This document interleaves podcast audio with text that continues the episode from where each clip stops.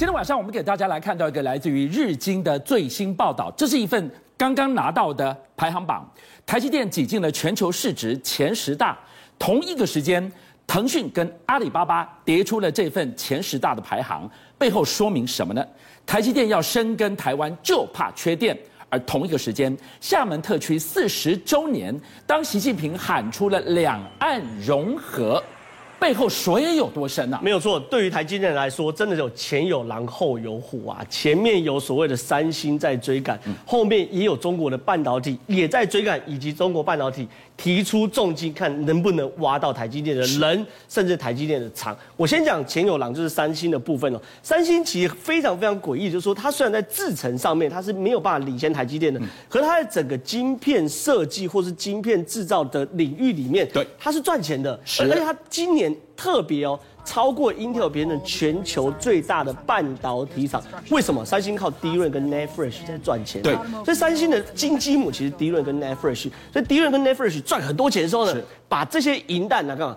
供所谓的所谓的晶片制造，当银弹跟台积电来对抗，是，所以现在三巨头，一是三星，二是 Intel，三是台积电呐，所以对台积电来说压力极大极大。可是呢，我们常常讲，三星跟台积电总有一天要分出胜负。结果呢，三星跟台积电现在竟然发展最新的科技，它做什么呢？做所谓一纳米的限制啊，哎，一纳米是什么概念啊？我这样讲好了。一平方里一一一平方公里，一平方公里大概是这样子吧，大概这样子。对，里面有三点三亿个电晶体。哇，没办法想象，没有办法想象。对，唯一知道的是三纳米，我们才准备量产而已。你现在已经弯道超车到一纳米，你已经突破技术。当然，我说的不是量产，这是实验室啊，它的技术实验室已经突破了。三星除了在技术上面紧咬台积电不放之外，哎，抱歉，在市场也紧咬台积电不放。怎么咬？我们当然以为台积电说啊，所有的人都来求台积电，当然我们有点自我膨胀。可有一个消息传出来，三星抢下特斯拉最新的晶片的订单呐，是这件事情其实是很诡异的，因为三星其实长期以来一直是跟特斯拉去做配合。那特斯拉的整台车里面最贵最贵晶片，就是它那个核心的智人工智慧运算那个晶片，对，而且一次要两片。因为特斯拉，因为这是人命的问题，我手机宕机就宕机，车子不能宕机。对，手机判断错就判断错，车子判断错会死人的。是，所以呢，特斯拉是这样的，它两个人工智慧晶片摆在这边，然后同时做决策，然后两边再交叉比对，这边决策有没有一样？对，如果不一样的话，它可以 mapping，然后做所谓的模糊运算，做出一个最合适的运算。简单来讲啊，这个晶片是最重要。我们一直传这个晶片，它可能往五纳米、往三纳米走，因为一定是要最最聪明的晶片。结果呢，竟然被三星抢下来。你知道三星怎么抢下来的？他们跟特斯拉讲，没问题，你只要把这晶片给我，你车子其他所有晶片我都帮你做，音讯晶片帮你做，声控晶片帮你做，雷达晶片我帮你做。可台积电没有办法，啊台积电因为那些到低制程的啊，我不见得能帮你做。那二二十八纳米的，我不见得有闲有时间呐、啊。十四纳米的，可三星说没关系，我赔本也帮你做。所以最后特斯拉直接说，抱歉，那我还是三星花落三星好了。所以正好我们看到了。三星的迅猛追赶台积电，完全不能小觑。台积电另外一个来自于内部的隐忧是什么？我们在公投过后一直关注这一道题，就是缺电。就是电力不够的问题，怎么解？我们看刘德英董事长讲话了。我这样讲好了啦，因为刚公投刚结束的时候，郭台铭董事长就公开说，明年台湾一定会缺电。是。那呃，郭台铭董事长讲完这句话的时候，确实引起很多政治人物的反弹，甚至是来去跟他去做所谓的呃对杠的动作。嗯。可是我要讲，电这件事情从来不是政治问题，电这件事是科学问题，是数学问题。不够就是不够，不够就不够，你没有办法靠动员动员出来。是。人跟选票可以动员出来，电没有办法动员出来。现在台湾状况就是这样反，每到夏天我们备载容量五趴都很紧绷嘛。对。可是我们每一年的经济上，以今年为例，我们电量要增加四趴嘛，所以你看明年夏天会不会不够？当然会不够嘛，所以这件事情是数学。它是工厂黑掉还是我家黑掉而已？对嘛，知道。因为王美花说台积电没有电就不是台积电，对不对？所以很大程度是你家跟我家要黑掉，这是基本的嘛，对不对？我如果是王美花，太惨了，但是无所谓啦。我们深谋响鸣讲话，国家不见得听。但是刘德英不得了哦，你要知道刘德英他是很有趣的。第一个哦，他是现在台积电的主理人，对不对？所以照理来说，他不会太触碰政治。可是他竟然罕见说缺电问题啊。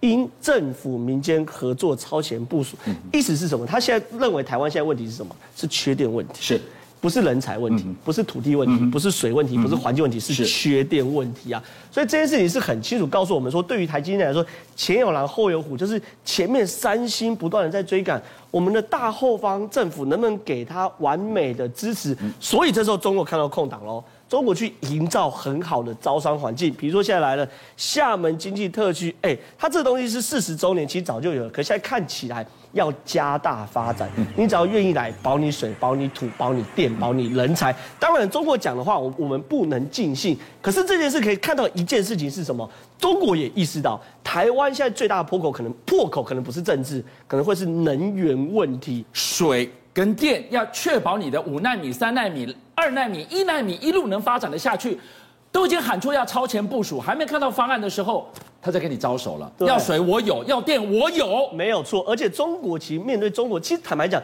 中国的政治制度当然大家不太能接受。可在集权这样制度有个好事，你知道好处是什么？什么好处？集中力量办大事。嗯，他不用管什么民意。没没没有什么公投，中国不会有合适公投，他也不用管说什么土地征收，反正干就对了。可中国确实当集中力量办大事的时候，现在我们看到一个蛮令我们意外，他弄出全世界第一个不会熔毁的核反应堆，二十号在山东石岛湾核电厂联网发电，哎，这个是非常非常厉害。我先跟大家讲，它这个哦，光是技术文件就十万页左右，然后呢，它的专利哦一万五千项。可是呢，里面九成多的专利都是中国的。嗯，换句话说，它几乎等于是百分之百中国自制的。它到底有多厉害啊？哎，核电已经是一个。我们要进去那个门槛都很高的一块领域，然后他又告诉我说，他的核反应堆、核反应炉是不会熔毁，什么意思？看安全吗？关键是这样，大家对于核能会觉得怕怕，一是核废料，对，可是现在核废料看来没办法解决，因为一定会有产生核废料，只是看你愿不愿意接受放在你的现世。嗯，可是有一个大家很担心是说炉心熔毁啊，因为我们福岛核灾就是炉心熔毁，大家最担心是说你炉心如果熔毁的话，那我们就会发生核灾，核灾就不是核废料那么简单。可是它这个。所谓的核反应堆，它很有趣哦，它是用到什么？它外面有个直径六公分的燃料球，那这个燃料球呢，它非常厚，六公分左右。那这个燃料球呢，它是有碳。还有什么呢？陶瓷包覆，它跟陶瓷包覆的话，讲到陶瓷，大概大家就可以理解。陶瓷我们在很多航太都用陶瓷，对不对？极度耐高温，极度坚硬，它可以耐多少？一千六百二十度 C 的高温。所以你的意思说，我们过去在讲所谓的核电厂的燃料，我们讲燃料棒，对，那个是棒状的，对。现在这是球状的，哎，六公分直径就差不多棒球跟垒球中间的大小。就我们看到那个刚刚画面那一颗一颗的，就这个就这个。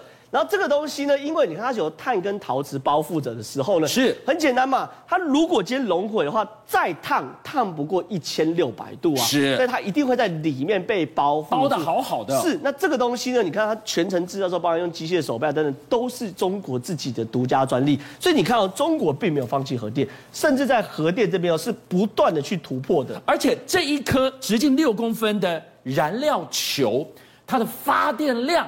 哎，他给这个数字真的下巴掉下来，相当一点五吨的煤啊！大概其实他他大概其实也没有真的那么，他大概可以让二十几万人，因为它是算是小型的反应堆，是，但是它可以让二十几万人每一天的用电都没有问题，嗯、那其实就够了，因为它是现在未来核电厂趋势是小型化，是，然后呢区域化，就是以前一座座很大，对，然后一大呢要供供应整个北部的发电，现在趋势是越来越小，越来越小。我等下会讲解，比尔盖茨也在做类似的东西哦，所以说中国其实是往这个世界极端走，他。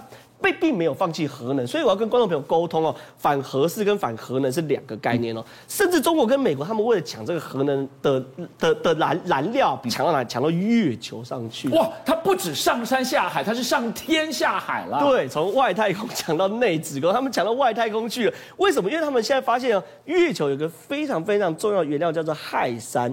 氦三是做什么呢？嗯，做核融合，中国叫核聚变，我们台湾人叫核融合。是核融合的重要的。原料，我跟观众朋友简单讲，我们现在看到所谓的核电里面叫做核分裂，对，就是说，哎，我们硬把人家拆开的时候会放释放出能量，对，其实一我们我们硬把两个原子都在一起也会产生能量，而且哦，核融合的能量是核分裂的三四倍以上哦，所以你如果觉得现在的核分裂很猛的话，抱歉，核融合更猛，有个地方就在搞核融合，是哪里？太阳。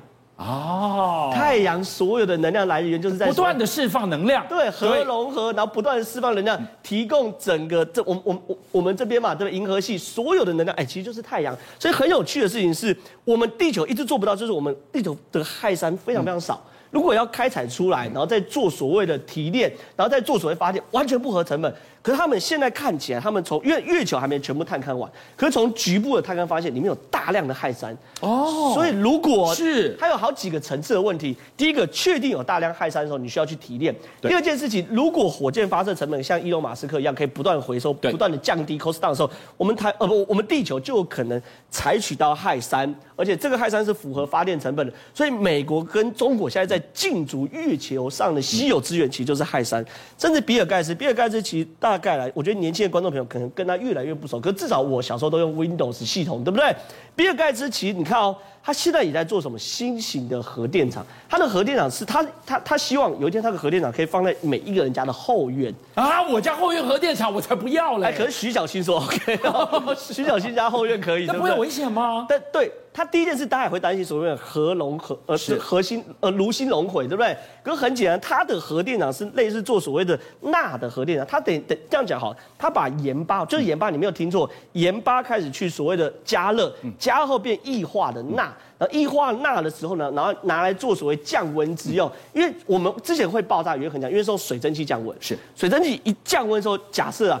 炉心熔毁，水蒸气降降温的时候，大量水蒸气出来会发生什么事？压力过大，对，压力过大会爆炸。这个就是福岛看到的状况。对，可是如果用液化钠的话，它其实没有那么容易被蒸发，嗯、所以说这是比尔盖茨在推的。而且啊，甚至其实观众朋友，但你们要理解到，连美国，你看。拜登下令停止为海停止哦，为海外燃煤电厂提供新的资金。简单讲，煤气已经被花叉叉了，而天然气也有运送的范呃运送的问题，甚至呢，我们台湾也不产天然气，会有运运呃整个天然气价格的问题。所以呢，核能哦现在变成大家相对比较可以接受的新能源，连菲律宾都重启了尘封三十五年的巴丹核电厂。邀请您一起加入五七报新闻会员，跟俊相一起挖真相。